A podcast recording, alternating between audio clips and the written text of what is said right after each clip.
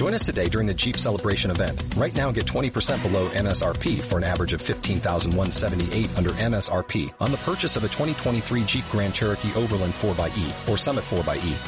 Not compatible with lease offers or with any other consumer incentive offers. 15,178 average based on 20% below average MSRP from all 2023 Grand Cherokee Overland 4xE and Summit 4xE models in dealer stock. Residency restrictions apply. Take retail delivery from dealer stock by 4-1. Jeep is a registered trademark. Hola, soy Susana Bravo. Me podéis encontrar en las redes como sus matronas, tanto en Instagram como en Facebook. Os invito a seguirme. Pero bueno, eso ya depende de vosotros. Eh, nada, hoy vamos a hablar sobre el líquido amniótico, ¿vale? Que, que, nos aporta, que nos aporta y todos los beneficios y todas las cosas que tenemos que, que bueno, curiosidades sobre el líquido amniótico. Bienvenidas.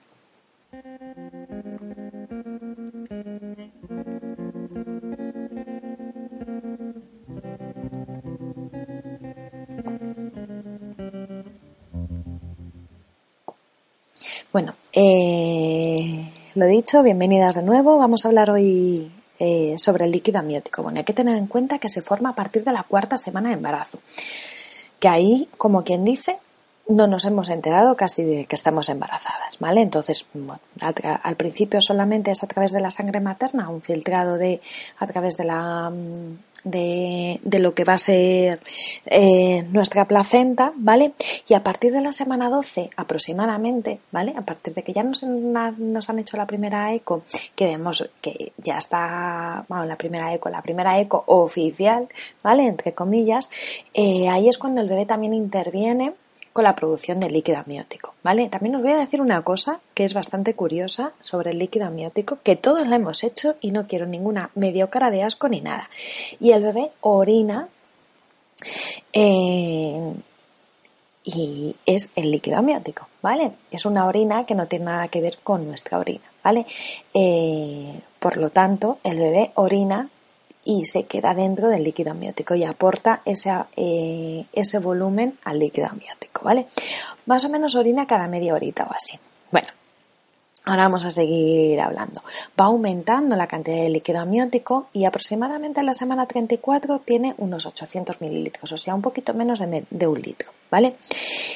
¿Qué es lo que pasa? Que al final del embarazo el líquido amniótico sigue creciendo durante todo el embarazo. Alrededor de las 34 semanas hemos dicho que aproximadamente unos, 30, unos 800 mililitros y, y, en la semana 40 aproximadamente baja a unos 600. ¿vale? Entonces al final del embarazo nuestro ginecólogo nos va a decir el líquido amniótico está disminuyendo. No significa que lo hayamos perdido, simplemente que disminuye. Eso es un proceso fisiológico. ¿vale? ¿El bebé qué hace con ese líquido amniótico? Hemos dicho que orina líquido amniótico. Pues igual que la orina, lo traga. Sí, lo traga. Es pis. lo sé, ¿vale? Lo que he dicho antes, todo lo hemos hecho y encima es bueno, ¿vale? Porque al ayudar a, ese, eh, a esa deglución del líquido amniótico, todo el estómago va ayudando con, con todas las enzimas y sus riñones van, van funcionando, ¿vale? Es como que está entrenándose para que luego cuando, cuando nazca. Ayuda también el líquido amniótico a que tenga movimientos. Si no está, si no tiene líquido, no se puede mover. Y si uno, si una persona no se puede mover durante un tiempo, un brazo o algo, imaginaos una escayola, ¿qué es lo que pasa con esos músculos? Pues que se atrofian. Por lo tanto, los niños que tienen líquido amniótico, vamos, el líquido amniótico está para que también el niño se pueda mover. Entonces, todas las pataditas, todos los puñetazos y todos esos movimientos bruscos que notamos en la noche con los peques, que hay veces que dices, madre mía, por favor, estate quieto, son buenos, ¿vale? Entonces, se están desarrollando todo el nivel musculoesquelético. También eh, ayuda a que el cordón umbilical no esté presionado, ¿vale? Al tener líquido, el cordón se está moviendo y está flotando, por lo tanto, hace que vaya todo, eh, todo muchísimo mejor, ¿vale? También mantiene la temperatura, esa temperatura tan agradable y calentita que el bebé necesita, pues también le ayuda. Le protege sobre el ruido, ¿vale? El agua amortigua bastante, amortigua el movimiento.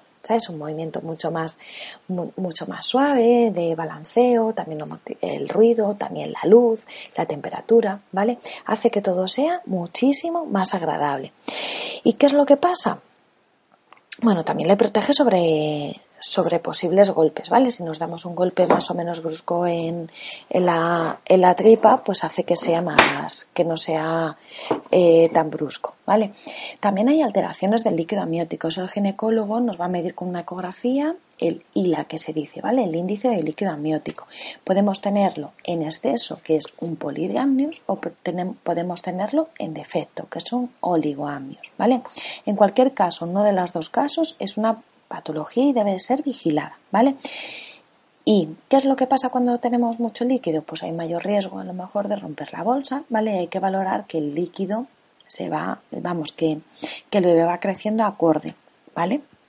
Y en los niños que tienen oligoamnios hay que, hay que valorar también, aparte de malformaciones y todo esto, que muchas veces es por una por, eh, porque no producen tanto líquido, ¿vale?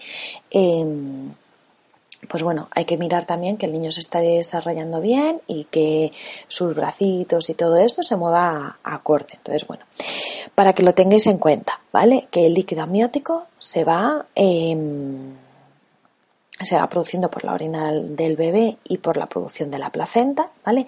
Que va disminuyendo al final del embarazo, que le protege sobre muchísimas, muchísimos factores, sobre la temperatura, la luz, los movimientos, eh, favorece que su sistema musculoesquelético se desarrolle, también el sistema digestivo con la deglución y con la, y con la misión al líquido amniótico y que, que, bueno, que es una de las cosas que nosotros vigilamos al final de, vamos, durante todo el embarazo, ¿vale? La cantidad de líquido amniótico. Siempre os tenéis que fiar de vuestro ginecólogo, ¿vale? En el caso de que tengáis que, de que rompáis la bolsa o algo, hay un, digo que rompáis, sí, la bolsa de, las aguas. Hay un podcast eh, hablando sobre qué hacer en la rotura de bolsa y, todo esto, ¿vale? Que os invito a, escucharlo. Y nada más, este ha sido, este capítulo ha sido cortito. Em, espero que os haya servido y todo esto. Ya sabéis, no os olvidéis de suscribiros a, a los podcasts para que puedan llegar a más gente y que haya una mm, información real, veraz y por profesionales, ¿vale? No os fiéis mucho de eh, aquellos profesionales que no son sanitarios, ¿vale? Que parece que están saliendo como champiñones. De verdad, mm, es un tema que me, las chicas que, la gente que me conoce me, me cabrea mucho. Entonces, bueno, siempre fiaros de, de profesionales que a, las matronas nos cuesta muchísimo trabajo, muchísimo esfuerzo llegar a donde estamos, ¿vale? Que no solamente em, hacemos un, trabajo solamente de paritorio, sino también de educación, de educación sanitaria y la educación sanitaria debe ser impartida por sanitarios y no por otro tipo de profesionales. Entonces, bueno, para que lo tengáis en cuenta, ¿vale? Que, que esto, esta comunidad cada vez está creciendo más y me alegra de, de, compartirlo y, de estar, y de estar ahí, ¿vale?